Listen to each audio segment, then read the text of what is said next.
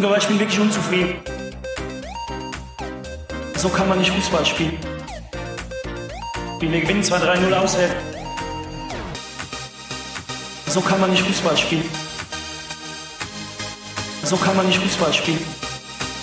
Wir gewinnen 2-3-0 auswärts. Das Resultat darf nicht über die Leistung hinwegtäuschen. Servus Schanzer, herzlich willkommen beim Schanzer Zeitspiel, dem Podcast rund um den FC Ingolstadt. Ja, ihr habt es glaube ich gerade schon so ein bisschen mitbekommen, wir haben ein neues Intro. Danke Martin dafür. Martin kriegt sich selber am wenigsten wieder ein nach dem Intro. Ja, wir sitzen hier heute zusammen nach, dem, ja, nach der ersten Saisonniederlage des FC Ingolstadt. Hallo. Es ist, es ist Sonntag nach dem Auswärtsspiel in Köln, bei Viktoria Köln. Und was ja unser Cheftrainer Jeff Saibede schon vor dem nach dem Sieg gegen Uerdingen prognostiziert hat, wurde danach nicht viel besser. So kann man nicht Fußball spielen. Ist eigentlich nicht Fußball spielen. Ganz guter Titel für heute. Wir sind halt wieder zu dritt. Ich habe mal wieder den Martin bei mir, der immer noch einen leichten Lachflash hat. Und den Bene wieder dazu geschaltet. Servus, ihr beiden. Hallo. Servus. Ja, und heute haben wir ja, eigentlich relativ viele Spiele, über die wir reden wollen, wobei wir die ja, Toto-Pokalspiele mal hinten anstellen werden. Deswegen reden wir primär heute mal über DFB-Pokal und die letzten drei Ligaspiele. Und hm, mal schauen, wie wir den O-Ton, so kann man nicht Fußball spielen, heute hier durch, das, äh, durch die Sendung kriegen. Ich würde sagen, wir fangen einfach nochmal mit dem guten Spiel an. Das Spiel gegen Club, DFB-Pokal. Die erste Pflichtspielniederlage, das gute Spiel. Die erste Pflichtspielniederlage in dieser Saison, aber es war gefühlt schon eigentlich unglücklich am Ende des Tages, meines Erachtens. Ne? Also es, es, war eigentlich komisch. Freitagabend, fast ausverkauftes Haus, 14.000 paar zerquetschte Zuschauer. Total ungewohnt in letzter Zeit. Boah, erzähl doch mal, wie habt das gesehen? Bene, hast du es überhaupt gesehen? Ähm, ja, ich habe es gesehen. Ich meine, ich gehe da komplett mit euch mit, dass es äh, ein vernünftiges Spiel war dass äh, es ein ausgeglichenes Spiel war, das auch in beide Richtungen hätte kippen können. Leider ist es dann am Ende in die falsche Richtung gekippt. Das aber auch dann daran lag, äh, dass wirklich auch gute Chancen nicht genutzt wurden. Also was man sich dann auch in gewisser Weise dann wieder selber zuschreiben muss. Aber ihr habt es ja in der letzten Podcast-Folge so ein bisschen angesprochen. Als Drittligist versucht man erstmal ein Spiel gegen den Zweitligisten ausgeglichen zu gestalten und mitzuhalten. Das ist auf jeden Fall gelungen. Und ich glaube, man konnte auch äh, den Club in den offenen Schlagabtausch zwingen, was ja auch schon mal ein positives Zeichen ist. Und es war dann halt ein bisschen bitter einfach, dass, dass wirklich gute, auch herausgespielte Chancen nicht genutzt wurden.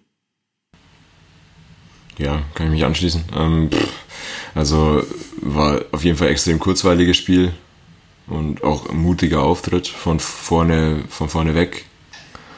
War natürlich unglücklich dann, dass hier das, das Führungstor aberkannt wird. Wahrscheinlich zu Recht, wenn man sich's anschaut, aber äh, da wäre das Spiel natürlich nochmal ganz anders gelaufen. Da wären es natürlich extrem in die Karten gespielt, so ein frühes Tor nach einer Ecke, ich glaube Kopfball Keller und jemand steht dann im Abseits, Kutschke, glaube ich.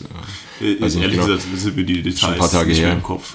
Ja, aber also klar, wäre wär natürlich mega Beginn gewesen. Man hat es auch in der Reaktion im Stadion gesehen. Das ist ja wirklich ja, explodiert förmlich bei, bei dem Tor. Bisschen schade dann, dass es aberkannt wurde. Auf der anderen Seite hat Nürnberg eine ähnliche Situation, wo ich fast sage, dass es für mich sogar noch ein Hauch weniger abseits. Gut, letztendlich wahrscheinlich konsequent, wenn man beide nicht gibt. Insofern passt es schon, aber das wäre natürlich ziemlich cool gewesen, da in Führung zu gehen. Also nur vielleicht kurz noch als den Einschub, also auf die beiden Tore habe ich mich gar nicht bezogen, weil für mich ist das zweimal klar abseits. Ich meine, die, der Stürmer steht jeweils klar vorm Torhüter. Also das ist ja nicht nur, dass der irgendwie so drei Meter davor steht oder so, sondern das ist ja ein halber Meter oder so. Und wenn er da dann nicht äh, eingeschränkt ist, der Torhüter in seinen Bewegungen, ja, dann weiß ich nicht mehr. Insofern, also sind es für mich äh, jeweils klar keine Tore und deswegen braucht man, glaube ich, die auch nicht groß mit reinbeziehen. Aber klar gehe ich komplett mit dir mit, dass wenn man natürlich erstmal 1-0 führt, dass das ein ganz anderes äh, Spiel dann werden kann. Ja, ich finde es vollkommen in Ordnung. Also, Martin, wie du es auch sagst, ich meine, beides leicht bewertet worden, von dem her ist es beides auch vollkommen in Ordnung. Ja, ansonsten, ich muss auch sagen, eigentlich hatte ich das Gefühl, dass wir sogar Nürnberg überrascht haben, weil wir die ersten zehn Minuten gefühlt sie wirklich komplett unter Druck gesetzt haben, gerannt wie die Irren, gepresst wie die Irren. Und dann haben wir gedacht, okay. Nürnberg haben wir da wirklich schon auch ja, fast ein bisschen eingeschüchtert vor. Das hat sich dann nachher ein bisschen gelegt. Generell, ehrlich gesagt, Nürnberg für einen Bundesliga-Absteiger fast ein bisschen schwach. Zeigt sich in der Liga bei denen ja auch momentan, dass es nicht ganz rund läuft. Aber allein deswegen, also wir haben wirklich sehr gut gespielt, wir haben sehr gut angefangen. Nürnberg ein bisschen unter dem, was sie eigentlich könnten. Und allein deswegen war so eine Verlängerung, Elfmeterschießen hätten wir schon mitnehmen können. Dann war natürlich das Tor am Ende ein bisschen unglücklich. Wir haben ja auch bestimmt 15 zu 16 Torschüsse in diesem Spiel. Okay. Also auch da in der Offensive sehr ausgeglichen. Ja, gerade erste Halbzeit war, also fand ich sehr, sehr gut, wie, wie ihr sagt, also Anfangsphase mega druckvoll einfach wieder. Talhammer für mich mega präsent in der ersten Halbzeit auf jeden Fall. Dann noch die Riesenchance von Bilbia. Ja, müssen wir nicht drüber reden, muss er machen. Oder muss mhm. zumindest aufs Tor kommen, der Schuss. Ja, so natürlich zumindest gegen den Bundesliga-Absteiger auch lange relativ souverän gestanden. Andererseits müssen wir auch drüber reden, glaube ich, noch kurz über hätte noch einen Elfer geben müssen aus meiner Sicht gegen äh, Thomas Keller. Weiß nicht, wie ihr das seht. Ähm, ist im Endeffekt das erste Spiel nach seiner roten, nach der roten in Lautern, oder? Nee, da, davor war gegen Würzburg war er schon gesperrt, genau. Ja. Ähm, auf jeden Fall dann im Pokal gespielt und äh, auch Mitte der ersten Halbzeit, glaube ich, war es, oder relativ Anfangsphase sogar noch, wo er äh, ja, im Strafraum ja, meines Erachtens faul spielt muss aus meiner Sicht dann auch Elfer und Rot geben. Da war auch wieder Glück dabei eigentlich. Es ist irgendwie, irgendwie macht es nicht kriegen. Ich, ich krieg's nicht im Kopf. Irgendwie, also ich habe schon ein paar Szenen irgendwie in dieser Saison, bei denen wir Glück haben und keinen Elfmeter gegen uns bekommen, aber die kommen mir gerade irgendwie nicht. Bene, hast du mehr, mehr dazu? Ich irgendwie bin ich blöd. Ich meinte, ihr wart, also ihr meint wahrscheinlich diese Szene ganz am Anfang, oder was ist ganz am Anfang, relativ am Anfang. Also Elfer war es für mich keiner, aber es war Notbremse und Rot für mich. Also das war dann irgendwie knapp vor dem Elfer. Und das ja irgendwie, also da kommen wir ja dann gleich wahrscheinlich noch darauf zu sprechen, zieht sich natürlich so ein bisschen für mich durch und vor allem bei Thomas Keller, ähm, dass da einige Aktionen dabei sind, äh, wo auch noch Glück im Spiel war. Trotz der zweiten roten Karte jetzt, um mal da schon, schon ein bisschen vorzugreifen. Ja, glaube ich, sind wir uns einig, ja. Also stimmt, kann sein, dass er außerhalb vom Strafraum war, dann war es eher nur Notbremse und kein Elfer ähm, trotzdem Glück dabei natürlich. Also insgesamt auf jeden Fall, ich habe es auch gesagt, also man hat zumindest dem Gegner mal deutlich gezeigt, dass man dieses Spiel auch hätte gewinnen können. Dann am Ende natürlich ein bisschen, bisschen Unglück in der ganzen Situation, dann ganz gut ausgespielt von Nürnberg. Dann geht er schon ein bisschen kurios rein, also, ein bisschen, also von anderer Seite des Stadions sah das sehr merkwürdig aus, wie dieser Ball reingeht. Und dann gewinnt halt der Favorit dann vielleicht mit ein bisschen mehr Konsequenz. Aber ehrlich gesagt, mein Gott, wenn das Ding ins Elfmeterschießen geht und wir gewinnen, das kann sich halt, glaube ich, niemand darüber beschweren. Ja, zumindest eine Verlängerung hätte ich ganz gern gesehen, einfach, ob wir es dann auch über die nächsten 30 Minuten noch irgendwie geschafft hätten, da Parolie zu bieten. Und im Elferschießen ist dann sowieso alles möglich. So ist es halt dann sehr kurz vor Schluss. Ist, ist ärgerlich, vor allem, weil das bei dem Gegentor natürlich auch ein bisschen unglücklich ist. Ist eigentlich der, der Spieler, der das Tor macht, ist der einzige im, im Strafraum von Nürnberg wir haben beide Innenverteidiger eigentlich in der Nähe des Gegenspielers. Wenn du dann den Ball nicht geklärt kriegst, das ist dann ein bisschen, ja. bisschen ärgerlich oder inkonsequent vielleicht auch. Ja, ich meine, genau zu dem Gegentor wollte ich auch noch was sagen. Also, das ist, also, das gehe ich komplett mit dir mit.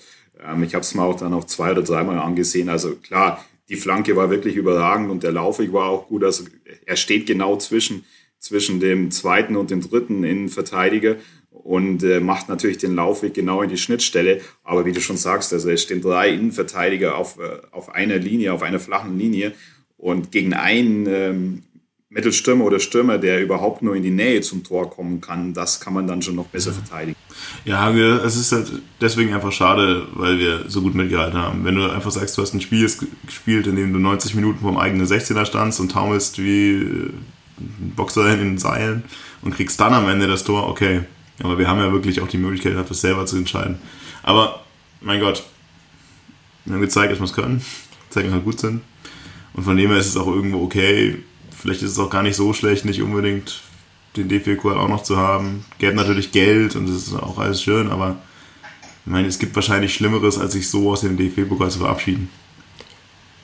Ja, genau. Wie gesagt, also finan oder wirtschaftlich wahrscheinlich das, das einzige Manko so ein bisschen. Sportlich gesehen sehe ich jetzt keinen Weltuntergang, dass wir da gegen den Favoriten rausgeflogen sind. Also kann man natürlich so sehen, aber also ich sehe es dann immer noch ein bisschen anders. Also zum einen würde das natürlich auch einer Mannschaft Chancen geben, wenn wir jetzt da noch eine Runde weiterkommen, nochmal gegen einen höherklassigen Gegner zu spielen, was natürlich auch ein bisschen eine andere Spielweise ist als vielleicht in der, in der dritten Liga, wo ja schon ähm, in, den, in dem einen oder anderen Spiel oder in den meisten Spielen auch dem FC eine gewisse Favoritenrolle zugeschrieben wird.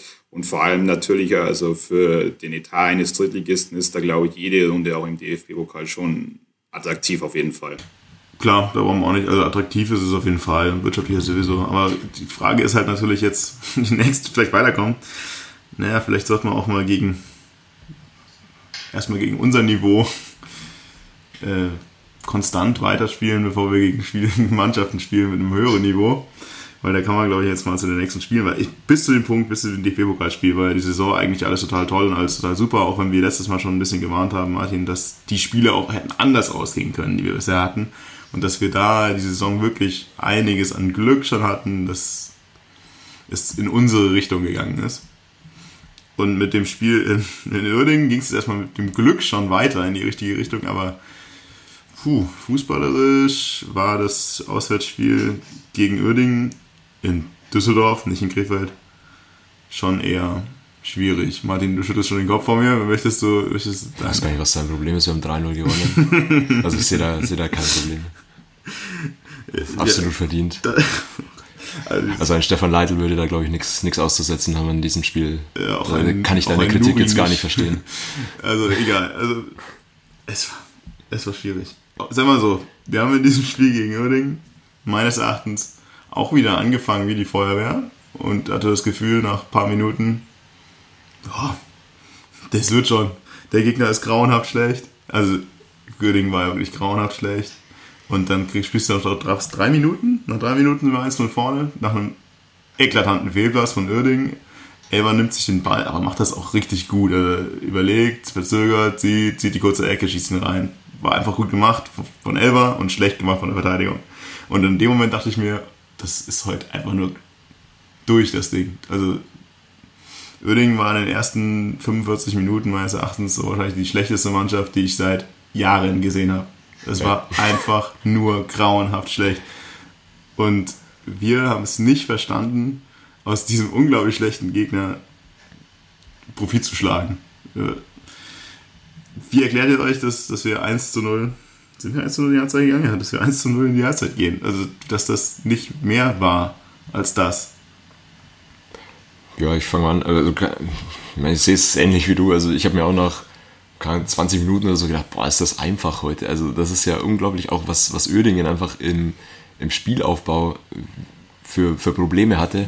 Klar, da war das Pressing auch von uns ganz gut, aber das, es war in vielen Situationen viel zu einfach, die Welle äh, zu gewinnen und du hast dann schon gemerkt, dass es irgendwie einfach eine gewisse, ja, ja, dass es auch bei den Spielern irgendwann angekommen ist. So, das ist aber heute ja einfach irgendwie hier den Ball von unserem Strafraum wegzuhalten, selber Bälle zu gewinnen.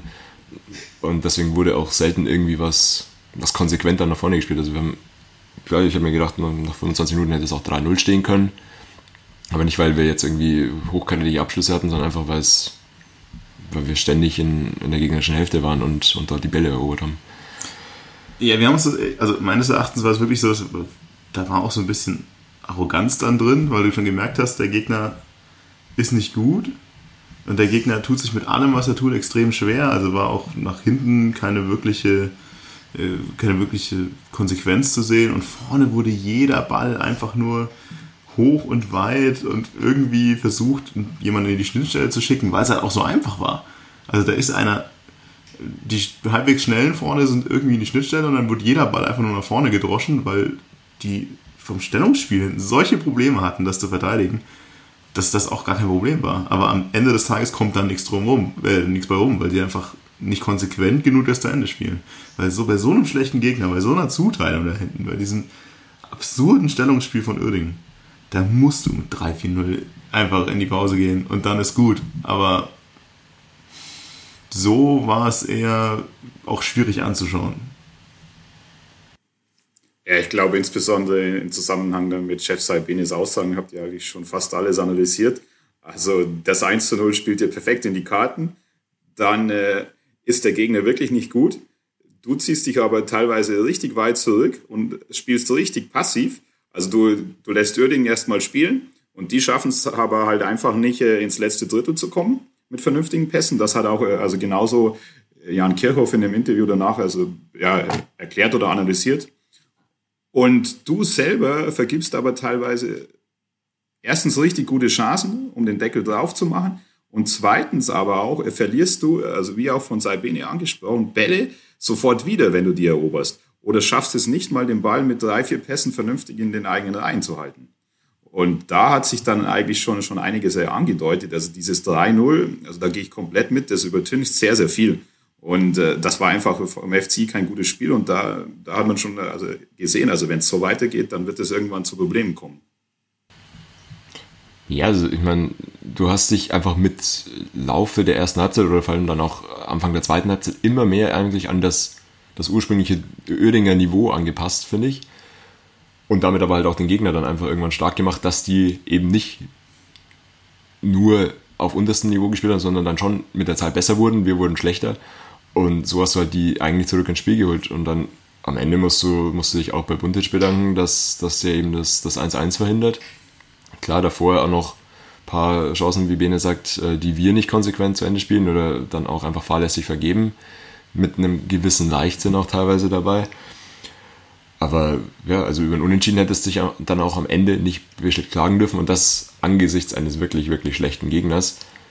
Ähm, wären natürlich dann zwei verlorene Punkte gewesen. So ja, habt ihr auch schon richtig zusammengefasst. 3-0 ist was, was durchaus über eine Leistung hinweg äh, täuschen könnte. Und deswegen fand ich auch, ohne das irgendwie ins Lächerliche ziehen zu wollen, die, die Aussagen von, von Sabine einfach absolut angebracht. Also sowas stelle ich mir dann auch von einem Trainer vor, der eben dann nicht sagt, was wollt ihr denn, wir gewinnen hier 3-0. Die Art und Weise fragt eh keiner danach, sondern das dann schon richtig einzuordnen weiß. Das kommt extrem positiv bei mir an. Ja, das finde ich auch total sympathisch. Das ist natürlich immer auch die Frage, in welcher Situation kann man sich das so erlauben? Aktuell ist natürlich auch eine Situation, in der man das sich als Trainer problemlos erlauben kann, weil es einfach super Stimmung war.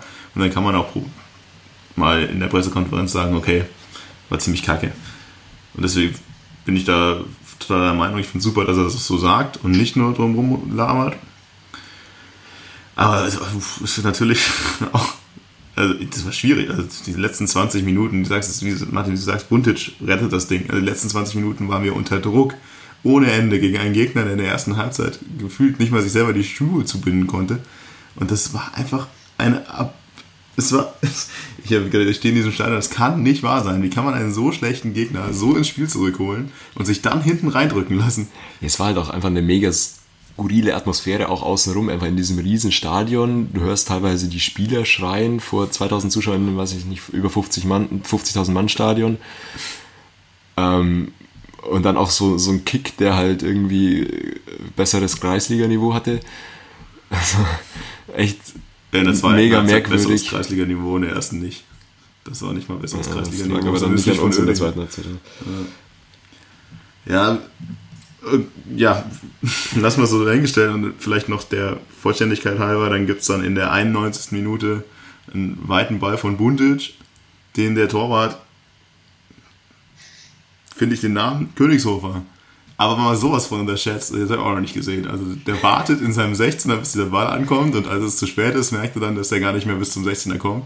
Kaya legt ihn halt mit dem Kopf schön über den Torwart drüber, ist rein, alles gut gemacht. Aber das war natürlich auch irgendwie sinnbildlich. Also du machst den Deckel drauf mit so einem absurden Torwartfehler. Also, ja, also in dem Spiel sind wir schon alles in allem wirklich dann in der dritten Liga angekommen. Also. Ja, und dann geht es natürlich weiter. Natürlich, okay, nicht überbewerten, weil das Spiel da vorbei war, aber dann nimmt sich Diabusi in der 92. Minute mit der Grätsche am eigenen 16 den Ball und läuft einfach mal über das komplette Spielfeld, lässt irgendwie im 1 gegen 1 drei Gegner aussteigen, wenn was bei FIFA passiert, dann rastest du aus und denkst, das ist ein unrechtliches Scheißspiel, das kann überhaupt nicht sein, dass sowas passiert.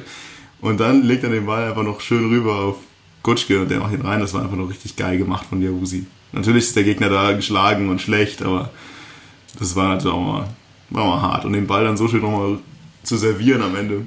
Und dann auch noch mega provokativ einfach vor die 2000 Oedinger Fans irgendwie zu laufen, weil der Stadion ist ja so klein, da konnte man natürlich nur an, an den Oedinger Fans vorbeilaufen. Das fand ich doppelt gut. Da muss auch sagen, also Kutschke hat, hat ja den Versuch gewagt, dann nach seinem Tor, das er unglaublich gut gemacht hat, aufs leere Tor, den Fuß hingehalten, zu uns, zur Kurve zu kommen und zu jubeln, aber ich fand ja Wusis Auftritt schon sehr geil. Einfach Vollgas in die andere Richtung zu rennen, zur Heimkurve und ungefähr 500 Euro in den Becherpfand einzusammeln. Das war schon richtig gut. Aber ganz ehrlich, also diese, diese Oerdinger Kurve hat es ja auch irgendwie gewollt. Ich meine, gefühlt haben sie von den 90 Minuten 70 Minuten gepöbelt. Und ich kann mir gut vorstellen, dass der Usi sich auch so dachte, okay. Ja, das Spiel äh, Uerdingen gegen Ingolstadt hat auch eine lange äh, Hasshistorie. Das ist einfach, ja. ja diese Konkurrenzsituation. Da ging es um Meisterschaften, um Abstiege, um Aufstiege. Nee, muss man alles nicht verstehen. Irgendwie. Ja, Wahnsinn. Egal, auf jeden Fall fand ich es deswegen eigentlich ganz schön, dass Diabusi noch ein bisschen provoziert hat. Und dann gewinnst du dieses Spiel 3-0. Wollen wir da noch irgendwas zu sagen, außer, ja, wir haben es halt gewonnen. So kann man nicht Fußball spielen. So kann man nicht Fußball spielen. Ja, und so kann man nicht Fußball spielen, ging dann halt weiter, weil dann spielen wir eine Woche später zu Hause gegen Rostock. Und auch da hatte ich das Gefühl, ach, guck, jetzt geht's richtig rund. Die ersten zehn Minuten spielen wir wieder einen Fußball aus einem Guss, ein Wahnsinns-Tempo-Fußball.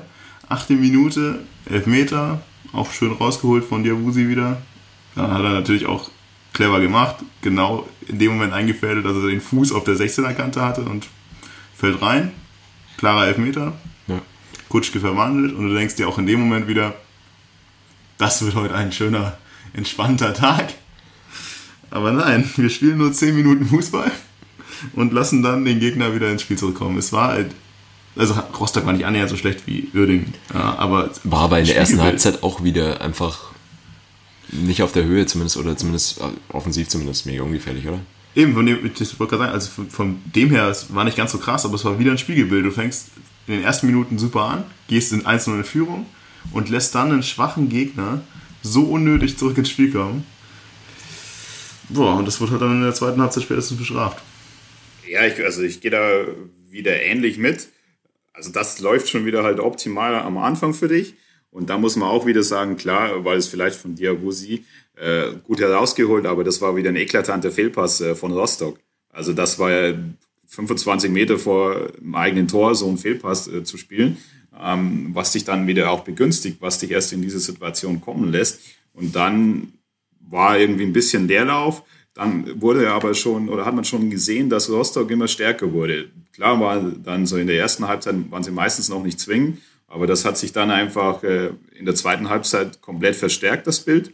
Und äh, dann, dann kriegst du eben kurz nach der Halbzeit den äh, Ausgleich, was ähm, einfach, muss man auch sagen, eine sehr starke Einzelaktion vom Rostocker Spieler war, ich glaube, Opoku war es. Und dann, dann, dann kam aber auch keine richtige Gegenwehr. Also man hat schon gemerkt, dass, dass das Spiel geht immer mehr auf die Rostocker Seite. Und äh, ja, dann war es irgendwie auch folgerichtig, dass du halt dann das 2 zu 1 bekommst. Und äh, dann, dann denkst du eigentlich, das Spiel ist tot und Rostock muss das 3-1 machen. Also das, der Stürmer stand ja allein vor dem Torwart. Und dann kommst du nochmal, das, das, ja, das ist eigentlich schon zu viel Glück. Also nochmal in so eine Situation, dass du eben zum Elfer und zum Ausgleich kommst, was wieder ein krasser Fehler einfach von Rostock war.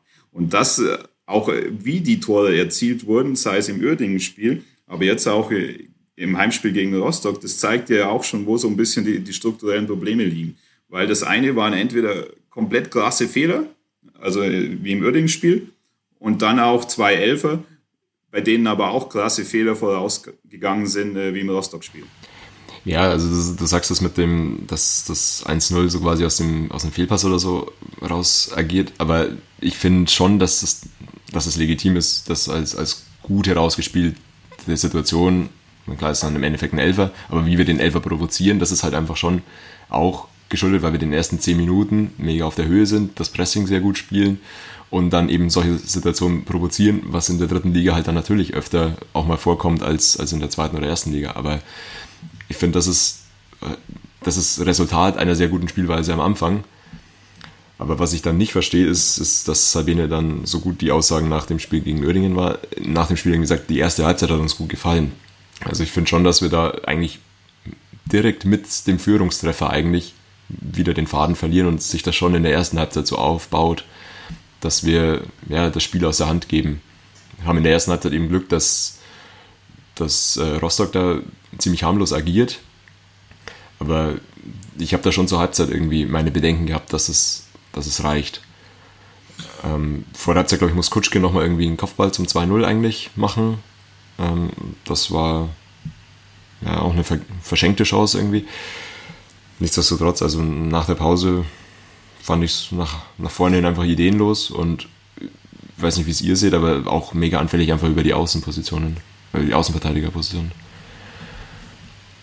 Um das vielleicht nochmal klarzustellen, klar, also auf jeden Fall, wenn, wenn die Tore fallen, weil ich sie komplett aktiv äh, provoziere, dann, dann ist es noch, noch ein bisschen eine, eine andere Geschichte. Und da, da kann man das auch, äh, das, äh, die Situation vor, vor dem Elfmeter natürlich aus verschiedenen Winkeln betrachten, also vor dem ersten Elfmeter. Aber für mich reizt sich halt dann schon in den letzten Spielen so in so eine gewisse Entwicklung ein. Und die ist dann schon auf jeden Fall kritisch zu sehen. Ja, ich, ihr habt beide einen Punkt. Klar. Also ich sehe es auch so, dass eigentlich jetzt alle Tore, die wir in den letzten Spielen geschossen haben, immer Fehler des Gegners waren. Aber natürlich ist die dritte Liga so. Die dritte Liga funktioniert halt in der Regel dann doch so, dass der Gegner nicht auf so hohem Niveau spielt, dass du komplett fehlerlos bist. Und dann bist du auch gar nicht mal unbedingt gezwungen, den Gegner ohne Fehler irgendwie auszuspielen. Weil es wird immer dazu kommen, dass irgendein Scheiß drin ist. Das eine Spiel die Saison, was ich da eigentlich als Ausnahme sehe, ist das Lautern-Spiel, weil das gefühlt beide Mannschaften auf so einem hohen Niveau gespielt haben, dass das schon untypisch war eigentlich für die dritte Liga. Und ansonsten kann man sich eigentlich schon, also auch wenn ich mir an unsere letzte Drittligasaison damals erinnere, also was da an Toren gefallen sind, das war ja 90 Prozent irgendwelche eklatanten Fehler. Torwart verschätzt sich, Verteidiger passt dem Gegner den Ball in den Lauf. Oder seien es eben so blöde Elfmeter, die keiner braucht. Aber ich meine, wir können das ja genauso. Da kommen wir nachher nochmal drauf. Wir, können uns auch interessante rote Karten abholen, die keiner braucht. Aber vielleicht nochmal nur ein bisschen, um ein bisschen auf die Tore näher einzugehen. Also, Martin hast ja vorhin schon gesagt, extreme Schwäche über Außen. Das 1 zu 1 war ja extrem schwach von, ich glaube, Krause und Keller waren es. Also ich glaube erst Keller ja, ja. und dann Krause, die sich da wirklich auch wie so Slalomstangen überlaufen lassen. Weil du auch das Gefühl hast, die nehmen diesen Angriff nicht ernst. Gefühlt irgendwie jeder geht schon so ein bisschen in den Zweikampf, aber dann auch noch nicht richtig. Und dann hat sich dann Okuko einfach mal ein Herz gefasst, zieht komplett durch und lässt alle stehen. Das war ein 30, 40 Meter Lauf, den er gemacht hat. Ja gut, das ist natürlich schon auch so ein Spieler, der halt einfach technisch ein sehr, sehr hohes Niveau für die dritte Liga hat. Ähm, genauso wie wir es halt auch irgendwie dann mit Diawusi oder Elba teilweise auch haben, die einfach, wenn sie im äh, ja, Tempo mal aufnehmen können, unglaublich schwer zu stoppen sind und du siehst es ja dann, keiner traut sich so recht hinzugehen, um nicht ein blödes Foul zu riskieren. Aber das ist halt dann einfach nicht wirklich konsequent verteidigt und die Szene, dass Opoku da irgendwie über die Außen mächtig Dampf macht, habe ich in der zweiten Halbzeit irgendwie zwei, drei Situationen noch im Kopf, auch gegen Gauss dann noch. Ähm, deswegen war ich auch mega überrascht, dass irgendwie der Opoku dann ausgewechselt wurde, weil der war für mich der mit Abstand gefährlichste Spieler bei Rostock. Also ja, da konnten wir eigentlich glücklich sein, dass der dann äh, runtergenommen wurde. Was ich mich halt frage bei sowas ist, ja, natürlich ist der stark im 1 gegen 1, aber bei diesem, diesem 1 zu 1, ich meine, da muss man auch notfalls dann einfach mal den scheiß Raum zu machen. Der, der hatte auch nur die Möglichkeit, weil er auch in seinem 30 Meter Laufweg auf einen einzigen Spieler zuläuft und da ist weit und breit nichts. Dann hat er natürlich in seinem Hochtempo die Möglichkeit, den Ball zwei Meter nach links zu legen und läuft da weiter. Da war ja auch auf seinem Laufweg wirklich ein Keller und ein Krause und ringsrum war niemand. Wenn da wenigstens welche im Weg stehen würden, dann hat er ja gar nicht die Freiheit, den Ball auf die Seite zu legen. Aber da stehen zwei Leute, die haben nicht wirklich Bock, in den Zweikampf zu gehen und am Ende wundert man sich, dass er den einfach ins Eck schießt. Es war wirklich richtig einfach schlecht verteidigt von allen Beteiligten, auch die, die nicht direkt in den Zweikampf waren. Während ich äh, die, die einen Sachen eher kritisch sehe, sage ich da wirklich, das ist so ein Tor, das du einfach äh, bekommen kannst. Klar ist es nicht optimal verteidigt, aber wie auch von Martin schon gesagt hast, äh, wenn du halt auf einen Spieler triffst, der das technisch auch drauf hat und dann den richtigen Laufweg hast, dann, dann ist es oftmals schon der, der Unterschied äh, zwischen ja, einer Zehntelsekunde, ob ich in der richtigen Situation rausgehe oder nicht, oder den richtigen Raum zumache oder nicht. Und das kann dann mal vorkommen sage ich. Aber da gibt es dann auch wieder ganz andere Situationen, also insbesondere dann gleich noch im Köln-Spiel, wo ich sage, das ist einfach dilettantisch verteidigt. Ja. ja, gut, also klar. Wenn der sein Tempo hat, ist es zu spät, aber die Frage ist natürlich auch, muss ihm überhaupt das Tempo geben? Also ja, ich meine, so, so Gegentore wirst du in der dritten Liga immer mal kassieren, dass du einfach irgendwie durch eine individuelle Einzelaktion oder sowas vielleicht einfach ein Tor nicht verhindern kannst. Darf jetzt in der einen Situation vielleicht auch, kann man es besser verteidigen, aber es wird so Gegentore geben. Ich finde es dann eher auch äh, die Ecke, ähm, die dann das 2 zu 1 bringt, eigentlich für mich eher das Tor, das, das nicht fallen darf. Oder also, klar, du kannst auch immer nach einer Standardsituation mal ein Tor kassieren, aber ich fand es auch die Ecke nicht konsequent verteidigt einfach. Nee, da rennen sich dann zwei Verteidiger über den Haufen und der Stürmer springt höher. Und was ich mir auch nicht, wo ich mir auch nicht sicher bin, muss Buntic den nicht haben, wenn er mit beiden Händen an dem Ball ist. Kann, muss, er, muss man dann da nicht von ausgehen, dass er, wenn er es richtig gemacht hätte, ihn rausboxt? Weil ehrlich gesagt, er fliegt halt schön und ich habe das Gefühl, wenn er nicht so schön fliegt, sondern einfach das Ding versucht zu halten, dann hat er den. Im Stadion dachte ich mir auch schon, der segelt aber komisch und dann geht er doch rein. Das, das war für mich, also bin mir nicht hundertprozentig sicher, ob man da Vorwurf machen kann, aber es sah schon komisch aus. Und die Verteidigung ist natürlich einfach schlecht, schlechte Zuordnung. Da laufen dann zwei, versuchen zum Kopfball zu kommen, behindern sich gegenseitig und der Stürmer springt oben rein und ist eigentlich ungedeckt, trotzdem, obwohl zwei davor stehen. Ja, ich sehe nicht zu, Menschen. Zu Buntic habe ich mir auch lange Gedanken gemacht. Ich weiß es nicht. Also, es sieht nicht mega glücklich aus, weil er eben dran ist. Ja, er hat ein gutes Spiel gemacht, weil er dann noch irgendwie wirklich mindestens zwei sehr gute Schüsse raus, deswegen will ich jetzt auch nicht in der Situation kritisieren. Aber ich weiß, was du raus bist und ich ja. habe aber keine richtige Meinung dazu. Nee, also wir Bashing soll doch gar nicht sein. Man muss da ganz klar sagen, wenn der den, das, die Situation im 1 gegen 1 nicht mehrfach äh, so gut löst, dann hast du da, denkst du, das Spiel schon verloren. Also er hat einige gut rausgeholt, auch einmal Kopfball einen kurzen Pfosten irgendwie rausgetaucht, ich mich erinnere. Und dann das 3 zu 1, wenn Muttersehen alleine im Strafraum steht und dann Buntic gut rauskommt. Das war alles gut gemacht und ohne ihn wäre das, dass ich hatte kommen, aber ich sagen wir, das sah blöd aus, aber ohne Buntic sähe es wahrscheinlich noch blöder aus in, der, in diesem Spiel. Und der Elfmeter, meine, nur um das dann nochmal zu beenden, kurz, wir haben ja vorhin schon darüber geredet. Ja, ich stand im Stadion und habe es überhaupt nicht kapiert. Ich sehe den Ball vor mir, weil ich, ich habe einfach mit den Augen den Ball verfolgt, der durch den 16er flog und plötzlich gibt es Elfmeter und habe erst in der Wiederholung dann gesehen, was für ein absurdes Den, den kann man geben, oder? Den, den, kann man geben. Also, wie der da mit dem Konfut drin, mit der offenen Sohle, dem Kutschke auf den Oberschenkel oder auf, übers Knie tritt, das war ja schon, da kannst du ja schon über dunkelgelb oder rot reden. Nee, also sorry, das ist, wenn das nicht rot ist, also dann hat Keller aber in seinem Leben keine rote Karte irgendwo verdient. Also, ich glaube, das, das Ganze wurde halt einfach deswegen dann so ein bisschen legitimiert, dadurch, dass ja, also Kutschke dann mit Vollgas auf seinen Kopf fällt und er dann, ja, ja. das sah ja richtig schlecht aus. Ich habe zwischen gelesen, dass es ihm anscheinend ganz gut geht, wenn er im Training ist. Also Sonnenberg. Aber das sah auch richtig übel aus. Der konnte ja nur noch vom Platz getragen werden. Ja, wenn du jemand was nicht wünscht, dann ist das Kutschke irgendwie auf deinen Kopf fällt. Also ja, vor allem auch im Kopf. Also der ist ja aus anderthalb Meter Höhe quasi auf seinen Kopf gefallen. Das sah richtig übel aus und ich habe auch gedacht, uh, das sieht nicht gut aus. Der hat ja versucht aufzustehen, keine Chance gehabt aufzustehen, muss dann rausgetragen werden. Von dem her bin ich ganz froh, dass es ihm wieder ganz gut geht. Aber wie natürlich, also wenn der da rot für kriegt, dann kriegt er da rot für. Ja, bei uns ist es egal, ob, ob der nach in der 97. Minute dann noch ja, äh, gelb oder rot hat. Aber hat er gelb bekommen? Ich glaube, er muss er ja eigentlich. Also. Weil es ist ja die, die neue Regelung ist ja, ist ja im Endeffekt so, dass wenn du theoretisch die Chance hättest, den Ball zu spielen und es gibt dann Elfmeter, dann musst du keine rote Karte mehr für eine Notbremse geben. Aber ich glaube, für so einen Foul braucht man nicht drüber reden, dass das schon. Es wäre ja auch keine Notbremse gewesen. Ja, genau, eben deswegen.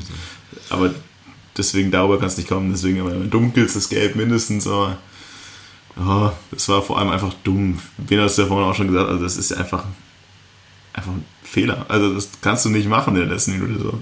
Auch unnötig vor allem.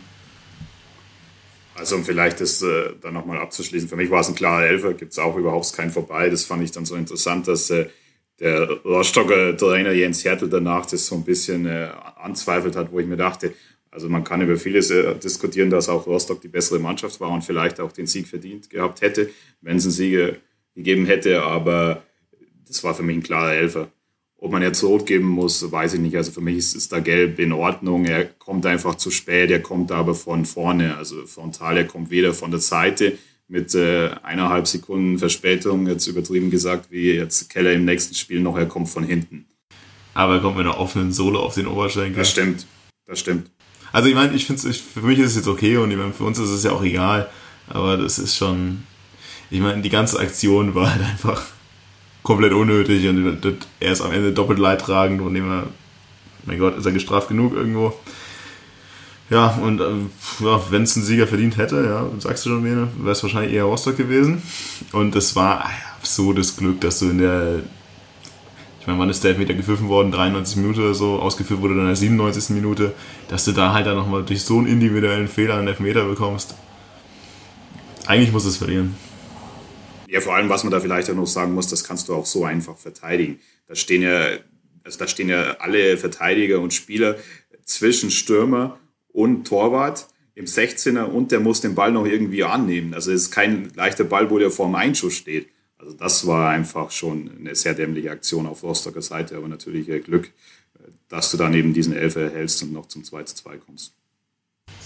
Aber vielleicht auch mal noch positiv oder lobend erwähnen, äh, Kutschke, mega, mega starke Nerven. Also den zweiten Elfer in dem Spiel schon mal schießen zu wollen, da habe ich schon immer so meine Bedenken grundsätzlich sage ich bei Kutschke auch immer, boah, ja, habe ich immer seine erste Saison so ein bisschen im Kopf, wo er dann, naja, zwei aus drei meistens irgendwie getroffen hat.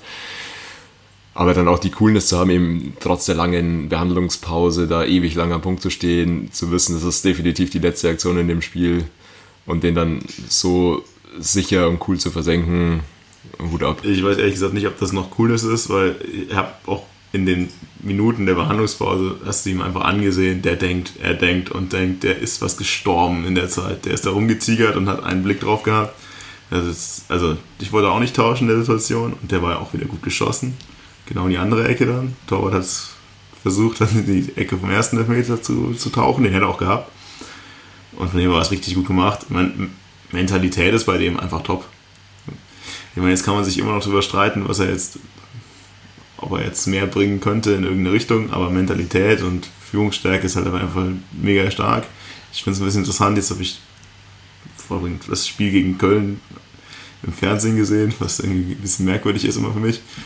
Und ich finde das so interessant, wie dann alle Kommentatoren und die darüber reden, immer davon reden, wie unglaublich wichtig Kutschke ist mit seinen sechs Toren, ja, bla bla bla. Du merkst halt, dass die Leute einfach diese Spiele nicht sehen. Die lesen irgendwelche tollen standen Statistiken oder war es das, dass Kutschke dieses Jahr von diesen sechs Toren hat. Das ist drei Elfmeter, zwei Abstauber und einen 3-0-Lupfer. Das ist wirklich nicht das, warum er jetzt so wichtig ist. Der ist sicher wichtig für uns, aber als Kapitän und irgendwie als, als Leader auf dem Platz, aber sicher nicht, weil er die sechs Tore gemacht hat. Die hätte die drei Elfmeter wäre anders geschossen und abstauben kann auch der Elber. Also, deswegen finde ich es mal sehr witzig, wie dann in solchen niedrigen Ligen merkst einfach, wo die Leute ihre Informationen herziehen. Der wird dann wie irgendwelche Statistiken gelesen und deswegen bewertet. Aber ja, dahingestellt. Ja, dann äh, kommen wir dann auch direkt ja. zu Köln, oder? Oder habt ihr noch irgendwas? Mal kurz. Marco. Ha? Nur mal kurz, Marco bezeichnet, nur mal kurz, Marco bezeichnet die dritte Liga als niedrige Liga. Ja, ist es auch für mich. Ich habe ich hab mich damals ja ursprünglich auch in der zweiten Liga schon immer beschwert, dass sowas wie Kicker etc eine Berichterstattung genauso macht, auch bei Zweitligaspielen, dass da eigentlich nur irgendwelche Statistiken rausgelesen werden über ein Spiel und dann wird eine Spielzusammenfassung geschrieben und denkst, das, da kann keiner das Spiel gesehen haben, nie im Leben. Ja, du siehst ja auch, wie, wie Sky oder so auch mittlerweile die zweite Liga, wie halbherzig das irgendwie behandelt wird. Also, dass das zumindest in der ja, Dokumentation oder in der Berichterstattung darüber als nicht allzu wichtig gesehen wird, glaube ich, das kann man auf jeden Fall so unterschreiben. Ja.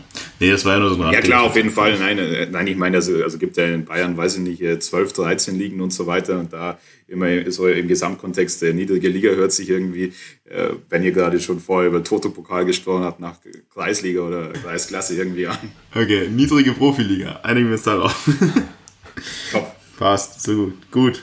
Köln, auswärts. Viktoria Köln beim Aufsteiger. Und naja, man war schon irgendwie gewarnt durch die eigenen Spiele und man war auch gewarnt durch das Köln-Spiel in Groß Asbach, 3-0, glaube ich, ja. Dass das jetzt kein Selbstläufer werden könnte, aber man dachte sich natürlich trotzdem, okay. Also gegen den Aussteiger irgendwo aus der falschen Rheinseite in Köln, ja, da wird man ja irgendwie doch schaffen, anständig Fußball zu spielen. Und meines Erachtens war es auch da ein Spiegelbild der letzten zwei Spiele. In den ersten zehn Minuten hatte ich das Gefühl, wir haben es verstanden, jetzt spielen wir richtig Fußball und die restlichen 80 Minuten nicht. So kann man nicht Fußball spielen. Tja, also so kann man wirklich nicht Fußball spielen. Also ich habe das Spiel, wie gesagt, leider nicht äh, aus dem Stadion verfolgt, sondern vom Magenta Sport und habe, glaube ich, die Hälfte der Zeit dann eher irgendwann damit verbracht, mit dem Handy zu spielen, weil es war echt ein ziemliches Kackspiel, vor allem von uns. Ja, Martin, wie war es bei 33 Grad vor 1200 Zuschauern? Ja, man muss vielleicht dazu sagen, wir nehmen am Tag nach dem, nach dem Spiel jetzt auf. Äh, ich habe auch nur einmal die Zusammenfassung jetzt gesehen. Ähm, Im Stadion, echt, also cooles Stadion. Äh, auch da wurde nochmal deutlich, dass wir jetzt dritte Liga spielen von 1200 Zuschauern, glaube ich. Ähm, für mich schwierig, das Spiel vielleicht so gut zu beurteilen wie für euch vom Fernseher, weil es vom, vom Blickwinkel her ungewohnt war für mich, einfach weil du sehr, sehr flach aufs Spielfeld geschaut hast und dazu noch irgendwie fetten Zaun vor der Nase. Ähm, ja, aber hat mir dann auch gereicht von dem, was ich gesehen habe. Also, aber wie du sagst, wieder eigentlich, also eigentlich wie alle vier Spiele, die wir heute jetzt äh, besprechen, eine sehr starke Anfangsphase mit viel Druck, aber es sind da 10 Minuten. Genau. Meine, früher haben wir mal bei Anfangsphasen zumindest über 25 Minuten geredet. Jetzt haben wir noch 10 Minuten Anfangsphasen. Und dieses Mal fällt aber halt auch nicht das Tor. Korrekt. Ähm, und dann ist wieder so ein Bruch drin, der, ja klar, über ein paar Minuten schleichend, aber du hast schon sehr, sehr schnell gemerkt, dass Köln die Oberhand gewinnt. Und dann eben auch folgerichtig das Tor macht. Also es ist nicht so, dass mit dem Gegentor, das irgendwie aus, keine Ahnung, aus heiterem Himmel fällt, so ein Bruch passiert, was ja vielleicht sein könnte, sondern es hatte sich schon für mich gefühlt angedeutet. Und das ist für mich nicht, nicht vollständig zu erklären zumindest. Also klar war das eine vernünftige Anfangsphase, absolut. Aber das dann jetzt irgendwie so hoch zu bewerten, das finde ich auch ein bisschen interessant, weil die gute Anfangsphase war für mich spätestens in der zehnten Minute vorbei, als äh, das Handspiel von Keller war, was für mich ein klarer Elfer, eine klare rote Karte ist. Und dann wäre das Spiel spätestens zu dem Zeitpunkt schon gekippt gewesen, normalerweise. So.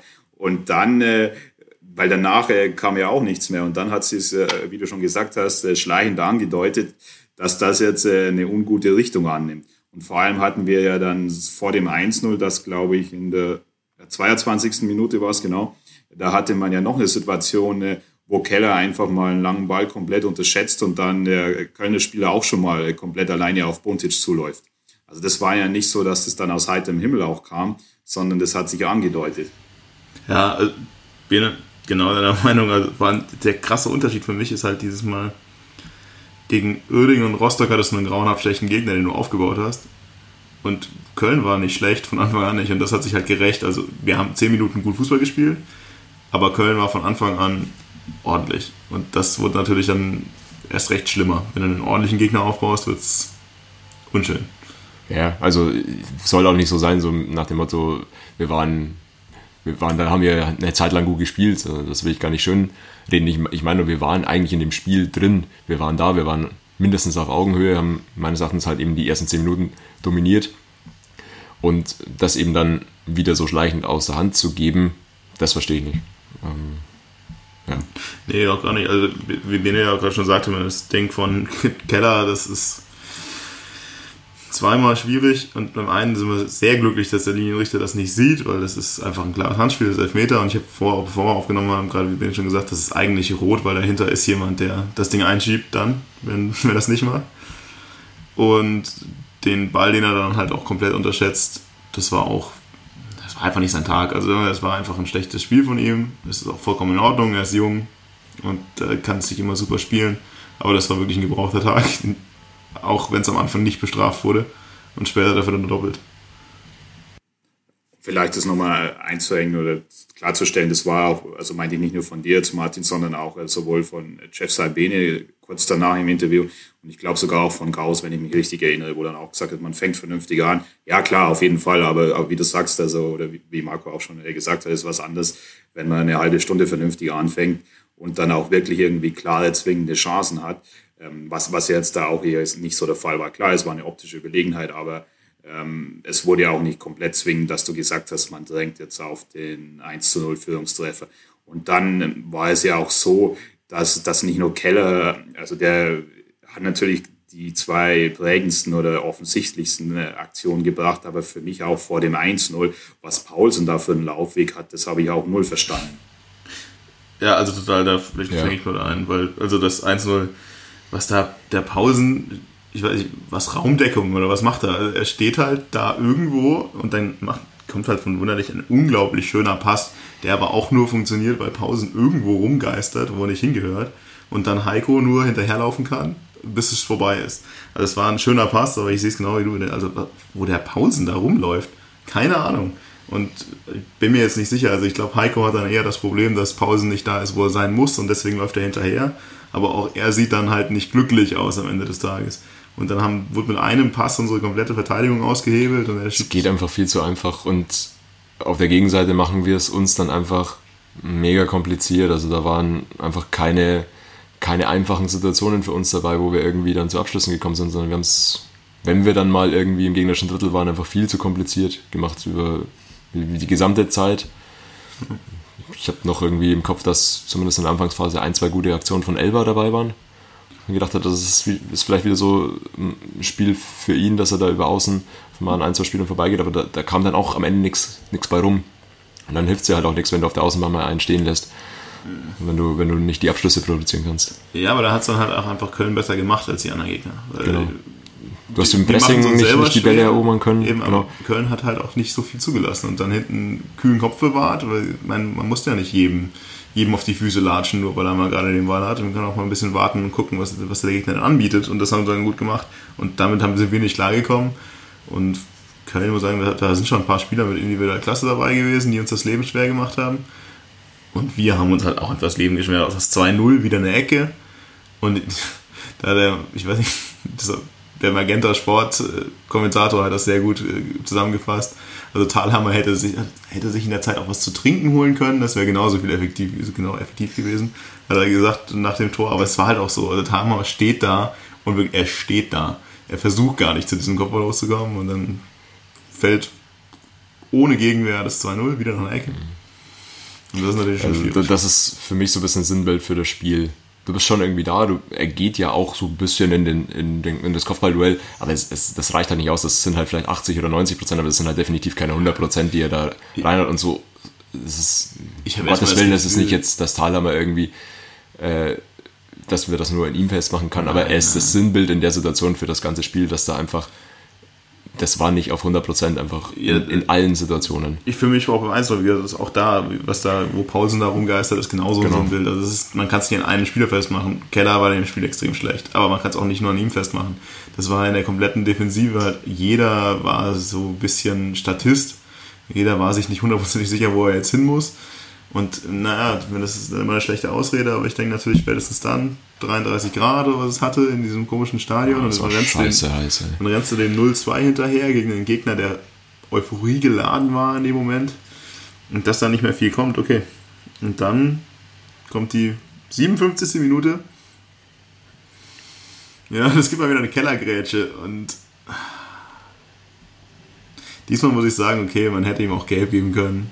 Aber ehrlich gesagt kannst du dich auch nicht beschweren, wenn er mit Rot vom Platz geht. Weil es war halt wieder komplett verschätzt. Auch nicht ungefährlich, weil er geht mit offener Sohle ihm seitlich ins Sprunggelenk. Mein Gott, dann gibt es halt Rot für sowas. Er hofft aufs taktische Foul, klar, es war ihm klar, er trifft den Ball nicht. Ich bin mir sicher, er wusste, er trifft den Ball nicht, aber er wollte halt gelb. Aber man trifft ja, ja, richtig ja. krass. Genau, aber es sieht, wenn man nur die Situation sieht, auch den Spieler dahinter nicht kennt oder so, dann, dann wirkt das schon auch so ein bisschen wie so ein Frustfaul. Sieht boshaft aus. genau, und das will ich ihm in keinster Weise unterstellen. Ich glaube, dass er es ähnlich wie Lauter machen wollte und auch da wieder einfach so ein bisschen unterschätzt, wie, wie heftig das Einsteigen ist. Aber er muss da schnellstmöglich daraus lernen, sonst passiert das alle drei Spiele. Ja, ich sage, Lautern war es noch so, da sage ich, okay, er denkt, er trifft den Ball und trifft ihn nicht. Und bei dem wäre ich mir sicher, der, er wusste selber, er trifft den Ball nicht. Aber er dachte halt, okay, ich hole mir gelb ab, fertig. Das, ja, schade.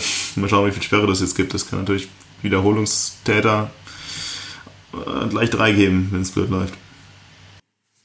Also für mich ist das eine rote Karte, weil der vor allem auch in dem Tempo ankommt, wo ich sage, also das, das ist halt so eine Alles- oder Nichts-Gerätsche. Entweder man, man erwischt ihn perfekt und dann sieht es einfach Wahnsinn aus, was für ein Timing überragend, etc. Aber du hast eben auch das hohe Risiko, kommst du da ein bisschen zu spät, dann, dann ist es halt äh, einfach für mich rot. Äh, klar hat, äh, also kannst du sagen von der Seite und so weiter, aber für mich ist es in der Situation rot. Und dann, glaube ich, muss man natürlich so ein paar Sachen auch einordnen, weil das wäre jetzt Wahnsinn, wenn, wenn man jetzt Keller da irgendwie als äh, Alleinschuldigen hinstellt, das, aber das, äh, da seid ihr hier schon auch vorher drauf eingegangen. Ich meine, er ist 19 Jahre alt und wenn ich mich zum Beispiel auch mal, das ist ein komplett anderer Vergleich, aber erinnere, was oder wie fehleranfällig teilweise in Jerome Boateng auch Anfang, Mitte der 20er Jahre noch war. Also wo er einfach auch äh, bei ihm Situationen waren, wo man dann zu spät kam und dann gibt's halt mal äh, auch eine gelbe oder eine gelbe-rote Karte oder eben auch eine rote Karte. Ich meine, das, das muss man dem Verteidiger auch komplett zugestehen. Aber wie auch Martin schon gesagt hat, er sollte auf jeden Fall darauf lernen, daraus lernen, so. Und natürlich auch überlegen, das vielleicht ein bisschen dosierter einzusetzen. Klar, es ist anscheinend sein Spiel und er lebt auch davon, aber so ein bisschen natürlich äh, für, dass man so eine Art Gefahreinschätzung einbaut, das muss dann irgendwie schon kommen. Ja.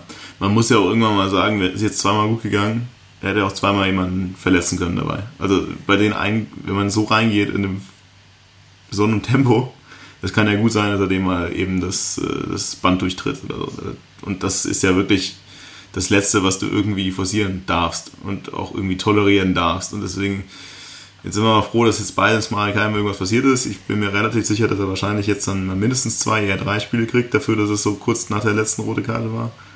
Aber wen, was du auch sagst, ja, Spieler entwickeln sich. Mein Kohn ist damals zu uns gekommen und ist, glaube ich, in der ersten Saison dreimal vom Platz geflogen. Und danach noch einmal in der ganzen Zeit. Also es gibt halt da auch natürlich einen Lernprozess und ich muss auch in der Situation so ein bisschen sagen, ich finde auch Gauss bringt ihn natürlich in der Situation auch einfach in eine Kacksituation. Der Gauss grätscht den Ball dem Gegner in den Lauf und zwingt damit Keller quasi zu, dazu, mindestens mal die gelbe Karte abzuholen, weil sonst ist der halt Muttersehen allein durch. Das ist eine, keine Entschuldigung dafür, dass das ein blödes Einsteigen war, aber ihm wird es natürlich auch nicht leicht gemacht da. Ich meine, ihm wird quasi in dem Moment die Situation vor die Füße geworfen, okay, jetzt musst du ihn halt irgendwie einbremsen, sonst ist er ziemlich durch. Aber alles irgendwie, es war ein gebrauchter Tag für Keller, alles in Ordnung, passiert. Und wenn er jetzt so nach seiner Sperre zurückkommt, dann wird es hoffentlich wieder anders laufen. Gut, was gab es sonst noch in dem Spiel? Eigentlich nur ein 3-0. Das war. Ja, wie ich vorher sage, man steht 2-0. Du bist einmal weniger, es sind ein paar 30 Grad. Na, dann wird er halt nicht angegangen. Und, Und dann, er gelingt halt auch noch so ein geiler Schlenzer, gelingt ja halt auch, wenn du 200 vorne bist. Ja. Klar, okay, du bist einer weniger und das Spiel ist eh durch und deswegen wird er wahrscheinlich auch nicht richtig angegangen. Der hat ja auch den Platz, das zu tun. Und dann ist es ein Traumtor. Okay, schön. Toll. Brauchen wir jetzt auch nicht groß überbewerten, unterbewerten, irgendwas. Das Spiel war in dem Moment durch.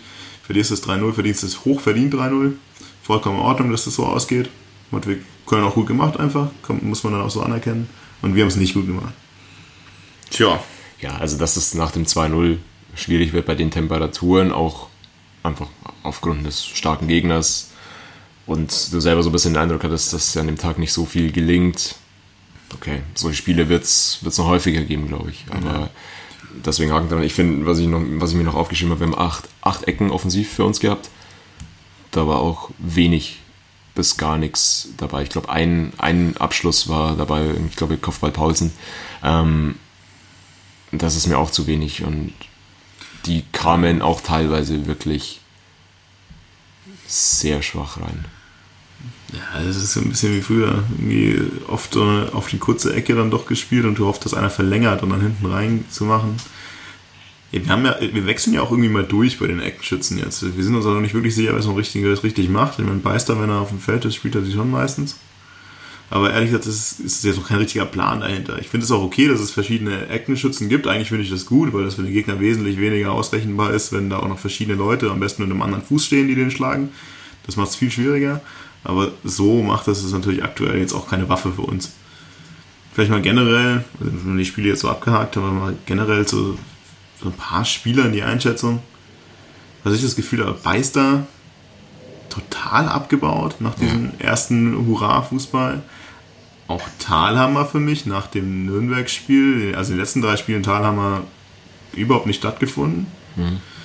Und ansonsten gibt es wenige, die mich positiv überrascht Jetzt in den letzten paar Spielen wenige, die mich positiv überrascht haben. Da Elba eher noch am meisten, der jetzt auch nicht gegen Köln irgendwie Hurra-Fußball gespielt hätte, aber das Gefühl, dass er richtig was gehen kann. Ansonsten gibt es schon einige, bei denen wir so mal, hm, da könnte jetzt mal wieder ein bisschen mehr kommen. Pausen sowieso, Pausen die ganze Saison für mich schon eher dafür, dass man denkt, auf dem Niveau müsste der über allem stehen. Sehr unsicher in vielen Situationen.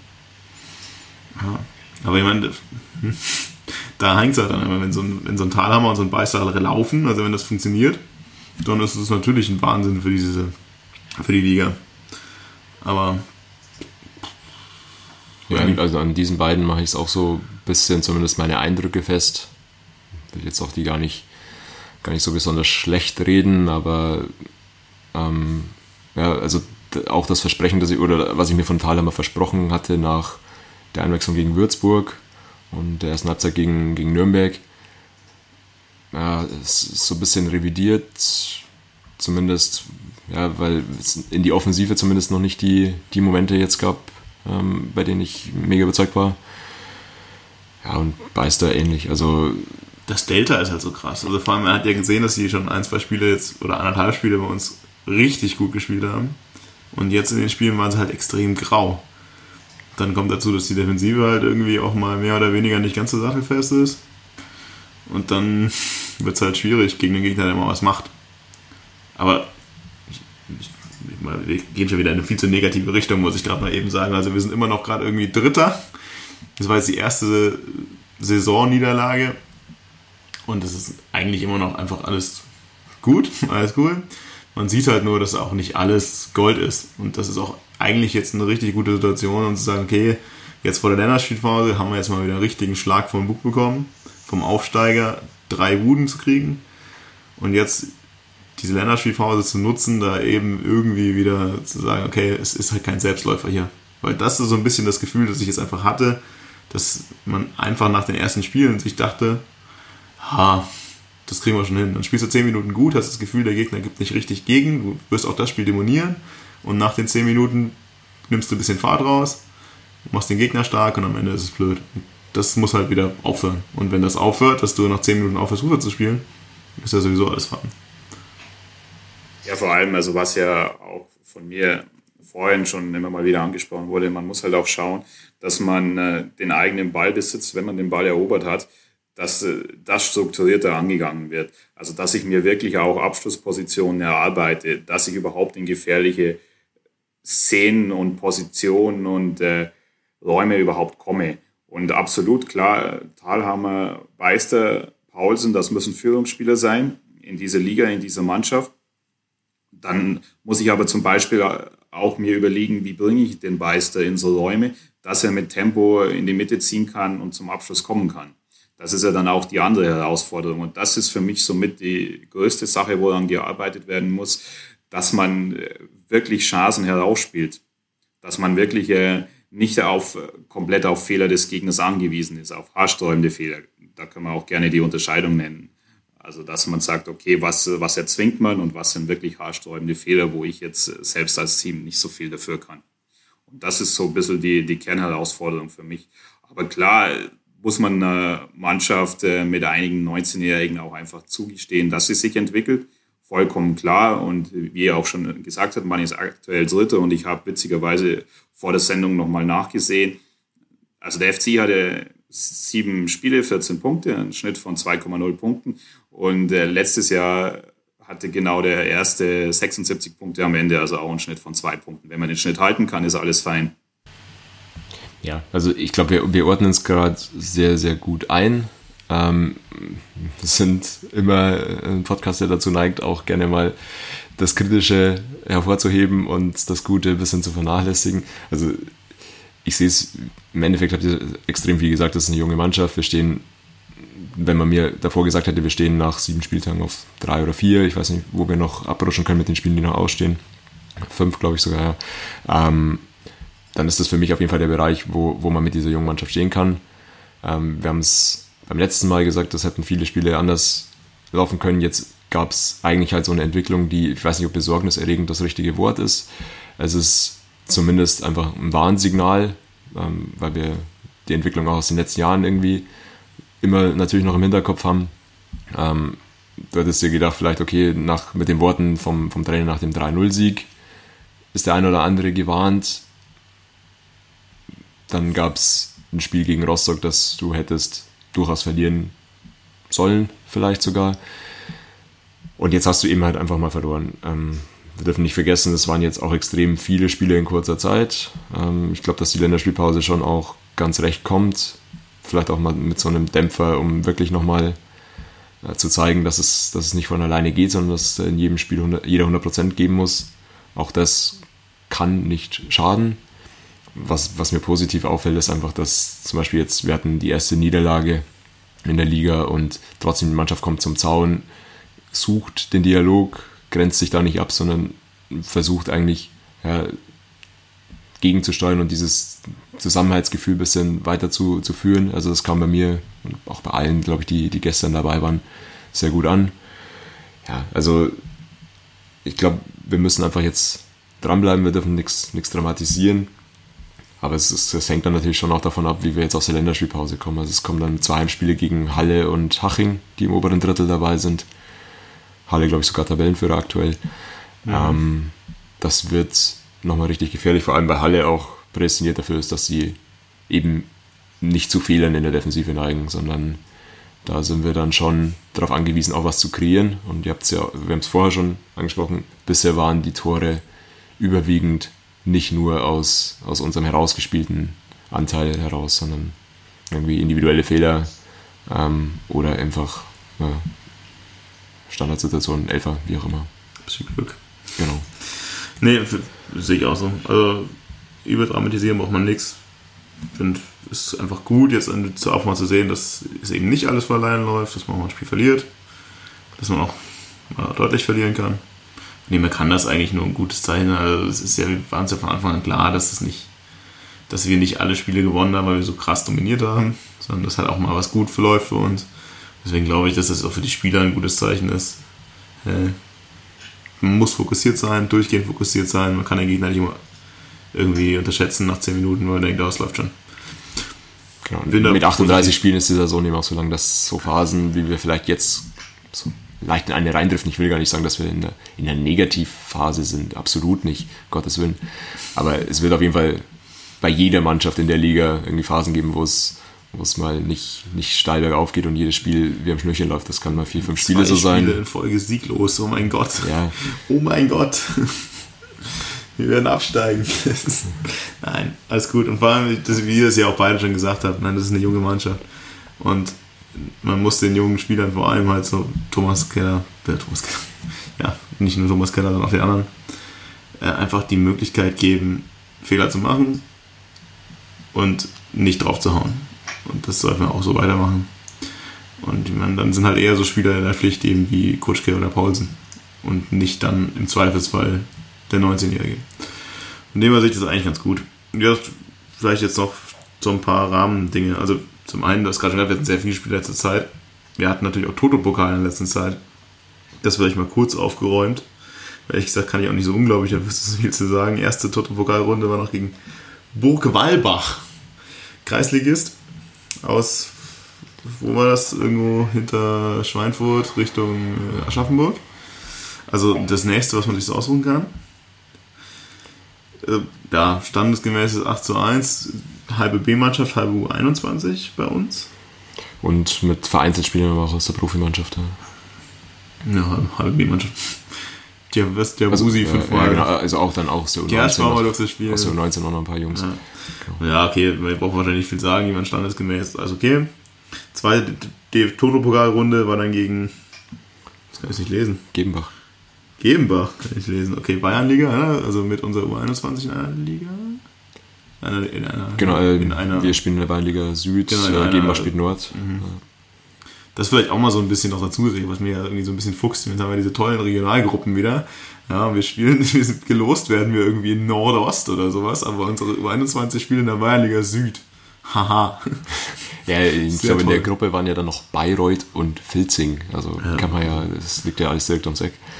Ja, da jetzt, okay, auch ähnliche, also auch ähnlich wieder, irgendwie so eine halbe Reservistenmannschaft, sogar mit Beister und dann noch U21 dabei. Ja, lag daran irgendwie dann, dass die U19 dann irgendwie den Tag drauf gespielt hat, dass deswegen aus der 19 keiner dabei war. Und dementsprechend dann. Ja, dementsprechend war es jetzt aber auch nicht so unglaublich deutlich. Nee, nee, äh, Durch einen Elfmeter 2-1 dann erstmal in der 68. und dann am Ende 3-1. Also, mein Souverän ist was anderes, aber mein Gott, interessiert am Ende ja auch keinen, solange du irgendwie weitergekommen bist. Von dem her sind wir weitergekommen und spielen jetzt dann Dienstag in Schweinfurt, also der erste Brocken eigentlich. Also wirklich kein, also wirklich kein leichtes Los. Wieder mit einer tollen Regionalgruppe.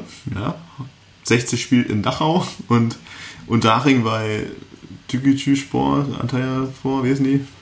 Irgendwie so. Sport, ja. Also 5 Meter weg und wir spielen in Schweinfurt. Regionalgruppe. Ja. Ich glaube, das weiteste für 60 wäre Memmingen gewesen oder so. Da muss man schon weit fahren.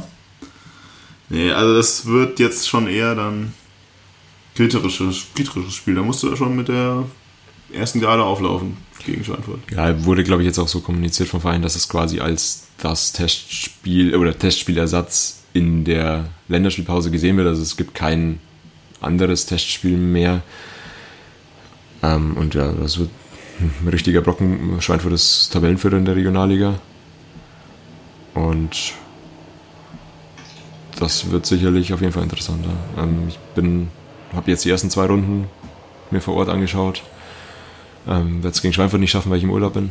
Ähm, Finde Toto Pokal genau das, was ich mir erhofft habe. Äh, schöne Sportplätze, ähm, ja, coole Atmosphären und interessante Kicks. Ähm, mit mit ja, über zwei oder drei Mannschaften, das Vereins zusammengewürfelte Aufstellungen. Finde ich cool. So ein bisschen, ja, wie er halt auch sagt, ähm, die Wermutstropfen, dass wir jetzt eigentlich für alle drei Runden verhältnismäßig weit reisen mussten. Ja, mich nervt da ehrlich gesagt so ein bisschen die Anschlusszeit. Ich meine, 6 Uhr, ich kann dann für jedes bisschen Kack spielen, wenn ich hinfahren würde. Wo ich nicht war, ich war bei keinem von Toto-Spiel bisher. Dürfte jedes Mal Urlaub nehmen, weil um 6 Uhr bin ich nicht in Schweinfurt. Egal in welcher Konstellation, wie auch immer jetzt die letzten hießen, Gebenbach. Das hätte ich wahrscheinlich sogar noch irgendwie mit einem halben Tag hinbekommen, aber trotzdem finde ich 6 Uhr halt so ein bisschen nervig. 7 Uhr wäre schon irgendwie schöner. Ja, mein Gott. Also ich habe bisher noch nicht so viel Toto-Vokal-Experience mitbekommen. Leider ja, Gottes. also es, man muss es so, so sagen. Ich sehe das am, am Dienstag als ein 50-50-Spiel. Also es kann durchaus da vorbei sein. Ich finde halt auch Schweinfurt ist halt in der Runde jetzt das Achtelfinale jetzt. Ja, das Achtelfinale. Ist halt eigentlich Schweinfurt schon ein Brocken. Da hättest du auch wirklich was Einfaches nochmal kriegen können dann spätestens ab Viertelfinale musst du dich ja nochmal einstellen, dass du auch irgendwas bekommst, was dich schlagen kann. Aber Achtelfinale wäre vielleicht noch eine Runde früh. Schauen wir mal. Also ich bin positiv, dass es klappt, aber es wird definitiv kein, kein eindeutiges Spiel werden. So, lege ich mich eigentlich fest. Ja, ansonsten Toto-Pokal gibt es glaube ich jetzt nicht so viel zu sagen. Was haben wir sonst so? Was drumherum passiert? Benedikt Gimba ist zurück nach Regensburg. Dafür. Wer? der, der, war, nicht, der, der, hat früher mal bei uns gespielt. Nicht gut, aber er hat früher bei uns gespielt. Und ich kann mich an ein gutes Spiel von Benedikt Gimba erinnern. Das war das erste gegen Regensburg. Da hat er mal so richtig schön ein paar Regensburger weggeflext auf dem Feld. Ansonsten kann ich mich, glaube ich, an kein gutes Spiel von Benedikt Gimba erinnern. Egal, also er ist zurück nach Regensburg. Mein, mein Gott, muss er selber wissen, ob man da freiwillig hin will. Sei ihm natürlich gegönnt, dass er jetzt da wieder irgendwie ein bisschen mehr Spaß hat. Allerdings hm, finde ich es jetzt nicht schade, dass er weg ist. Dafür haben wir uns einen Ersatz geholt. Nico Antonic. So, Bene, jetzt musst du uns helfen. Was hält man von Nico Antonic? Ich muss sagen, der Name kam mir erst bekannt vor, als ich sein Transfermarktprofil geöffnet habe und gesehen habe, war letztes Jahr noch in Zwickau. Habe ich mir gedacht, kenne ich doch nicht. Also da kann ich dir auch nicht weiterhelfen. Ich habe mir auch das Transfermarktprofil angesehen. Ich meine, der kommt aus einer niedrigen Liga. Da kennt man nicht jeden Spieler. ja, sorry, der, der musste jetzt mal kurz äh, sein. Nee, also, also wie gesagt, also gerade die dritte Liga habe ich in den letzten Jahren nicht so verfolgt, dass ich da irgendwie zu einzelnen Spielern was sagen könnte. Insofern bin ich mal gespannt, was von dem zu erwarten ist und vor allem auch, wie er in der Hierarchie der Innenverteidiger sich äh, einfindet. Ja, mein Rahmendaten ist 27, war vorher bei Zwickau, hat da fast jedes Spiel gespielt letzte Saison aber war jetzt dann wohl vereinslos, bis wir ihn uns geholt haben. Meine, wie ich es jetzt verstanden habe. Ja, ich pass, weiß auch nicht, wie, wie das genau zusammenpasst und bin dann gespannt, wie jetzt, wie lange jetzt Keller gesperrt wird. Ähm, Kotzke hat ja eigentlich auch in den beiden Spielen, wo er Keller vertreten hat, kein Gegentor bekommen. Sei sicherlich auch mal eingestellt, äh, ob da nicht auch ein bisschen Glück dabei war teilweise. Trotzdem denke ich jetzt erstmal, dass Kotzke dann äh, Keller in der Liga vertreten wird. Und ich bin dann gespannt, aber, ob wir Nik, äh, Nico Antonic dann irgendwann sehen können und wie einzuordnen ist auch von der Spielweise her. Keine Ahnung, kann nichts dazu sagen. Ja. Aber es, es macht auf jeden Fall Sinn, natürlich nach, nachdem der eine Innenverteidiger, der weg wollte, dessen Namen ich gerade schon wieder vergessen habe, ähm, dass man noch einen vierten holt. Ich meine, wir haben immer noch Schröck irgendwo rumlaufen, glaube ich. Aber ähm, ja, ist, glaube ich, auch noch nicht hundertprozentig mit dabei und insofern hat ja auch äh, Sabine, glaube ich, auf der Pressekonferenz gesagt, du brauchst halt auch einen vierten Innenverteidiger und das muss sein Anspruch sein, irgendwie ähm, in, ja, zu spielen. Klar. Ja. Nee, also ist ähnlich. Also ich denke auch, man jetzt erstmal kurz gespielt wird, das wäre ein bisschen sehr kurzfristig, wenn jetzt da Antonic sofort spielt. Allerdings, ja, beide Spiele ohne Gegentor, aber es ist jetzt nicht so, dass ich gesagt hätte, uh, Koske, so gut, ob der Keller nochmal zurückkommt. Nee, also das ist, es ist ja auch gut, dass, dass äh, Sabine weiterhin äh, Keller dann quasi das Vertrauen schenkt. Das finde ich, find ich gut, aber ich fand es auch nicht selbstverständlich. Also man hätte ja auch sagen können, okay, wir haben jetzt einfach zweimal zu null gespielt, wir ändern erstmal nichts. Ja, nach der zweiten roten Karte muss man sich jetzt, glaube ich, mal schauen, ob da jetzt, ob man nicht sagt, Piano, ja, ob man sagt, okay, bist jetzt erstmal gesperrt, aber schauen wir auch erstmal dann, nochmal vielleicht einen Einsatz 45 Minuten oder so weil das ist halt schon einfach auch Übermotivation und Unerfahrenheit, die man vielleicht auch erstmal einbremsen muss. Und sich vielleicht nicht nur selber einbremsen, indem man die Hälfte der Saison gesperrt ist. Das wäre aber auch mal so ein neuer Rekord, irgendwie so sieben rote Karten oder sowas. Schauen wir mal. Naja, ansonsten, also heute ist der 1. September, morgen schließt das Transferfenster, bedeutet, wir haben noch einen Tag Zeit, um Cashbomber loszuwerden. Deswegen hier der Aufruf. Wenn irgendjemand von euch einen, ja, wahrscheinlich eher durch sein Aussehen bestechenden Spieler als durch seine Spielart äh, braucht, Mittelfeld, was kann der so spielen? Meist eigentlich nur offensives Mittelfeld, oder? Zentral. Fußball habe ich gehört. Kann nee, nee, Fußball kann er nicht. Fußball ist schlecht. Fußball ist ganz schlecht. Deswegen spielt er auch nicht. Nee, und der, also er hätte wahrscheinlich ganz gerne eine schöne Stadt und gut bezahlt und am besten wenig Leistungsdruck. Das wäre ganz gut für ihn. Falls da irgendwie jetzt noch Bedarf besteht bei euch, meldet euch bei uns bis morgen 18 Uhr. Dann können wir das noch weiterleiten. Das wäre super. Ja, ansonsten passiert ja wahrscheinlich eher jetzt nichts mehr auf dem Transfermarkt, außer, meine, Javusi, keine Ahnung, hat sich gestern verletzt. Einzige Aussage, die ich gehört habe, sieht nicht so gut aus. Weiß ich auch gar nichts dazu. Also, was halt immer noch im Raum stand, war aus meiner Sicht halt immer noch ein Stürmer. Ähm, dann gab es ja irgendwie das Donaukurier-Gerücht, äh, dass man Fabian Eberle aus Eichstätt jetzt holen würde. Was, glaube ich, auch nie wirklich ein Thema war. Vielleicht können wir mal ähm, Schäffler doch noch holen. Nur so ein bisschen eine Donau-Kurier-Action, um wieder ein bisschen Unruhe irgendwie in die Region stopp, zu stopp, bringen. Stopp, stopp, stopp, stopp, stopp, stopp, stopp, stopp, stopp.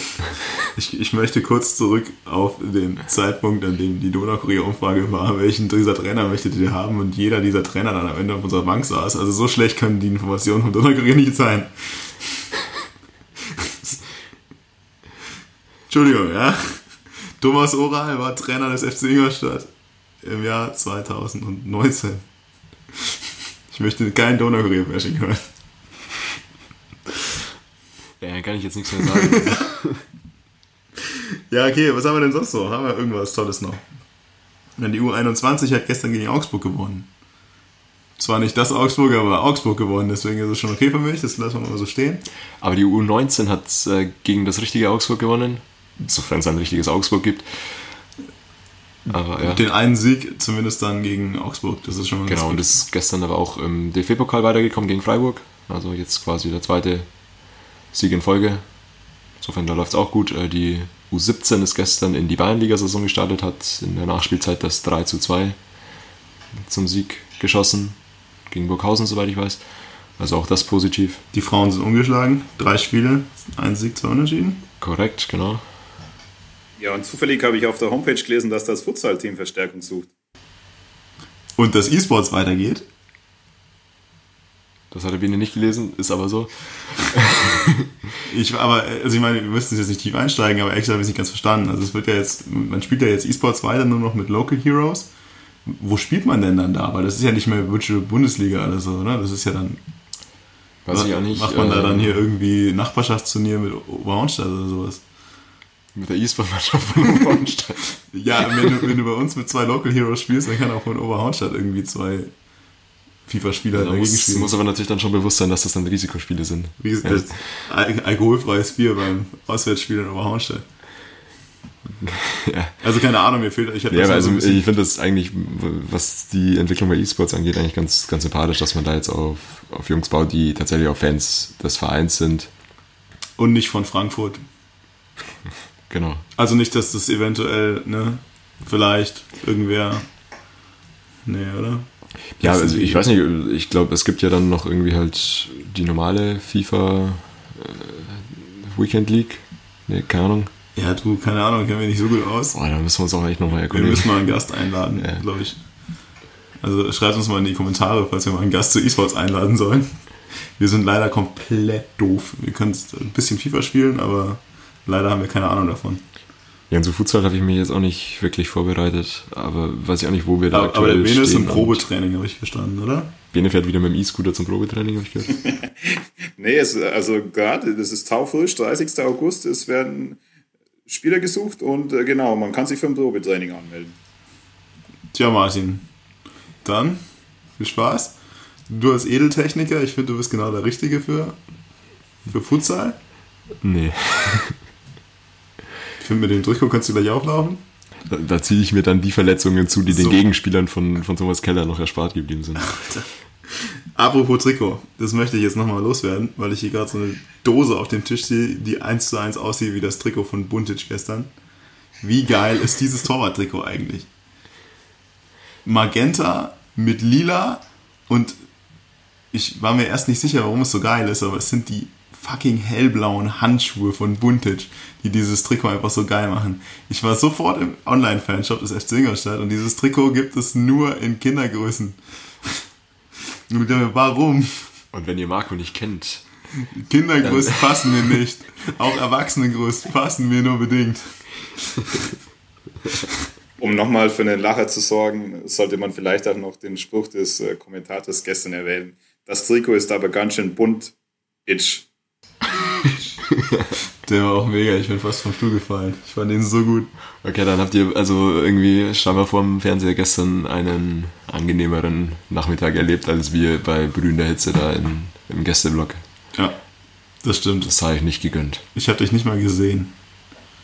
Obwohl dieser Gästeblock ungefähr mein, 90% der Zeit in der Kamera war. Ja, wir standen so weit unten, dass ich von dem Spielfeld nichts gesehen habe, weil dieser Zaun halt auch die Sicht versperrt hat. Ach, das war nicht ideal. Also ich habe also ich habe den Martin gesehen. Gut, vielleicht habe ich da einfach zu viel mit dem Handy gespielt währenddessen oder war, habe im Online-Shop des FC Ingolstadt verzweifelt nach dem bunte Storr-Trikot gesucht, das ich mir übrigens unglaublich gerne mit einem individuellen Vlog mit Kutschke hinten drauf sehen würde. Das wäre einfach so geil, dass dieses magenta-lila Trikot mit Kutschke hinten drauf. Ich würde so feiern. Na gut. Was für ein passendes Schlusswort. Na gut, wir kommen vielleicht nur noch zu Quatsch. Deswegen würde ich sagen, jetzt äh, belassen wir es dabei. Lassen euch in Frieden. Spielen am Dienstag in Schweinfurt. Fliegen hoffentlich nicht im Achtelfinale aus dem Toto-Pokal. Haben dann eine Länderspielpause, um danach zu Hause gegen Halle zu starten. Und dann am besten die Gegner nicht mehr so zu unterschätzen. Um dann zu hoffen, dass wir den äh, So kann man nicht Fußball spielen Remix nicht häufiger nutzen zu müssen. Ja, ich hoffe auch, dass wir den nicht öfter nutzen müssen. Aber inzwischen finde ich ihn eigentlich doch ganz sympathisch. Ich glaube, dass er, dass er das Sommerhit des Jahres werden könnte. Wir könnten den auch als Einlaufhymne spielen. Das wäre auch mega gut. Oder so als neue Vereinshymne. Man kann dazu klatschen, wie zu Insomnia auch. Also. Das soll man den Kutschke mal vorschlagen. Gut, dann würde ich sagen, viel Spaß in der Länderspielpause und wir hören uns in ein paar Wochen wieder. Servus.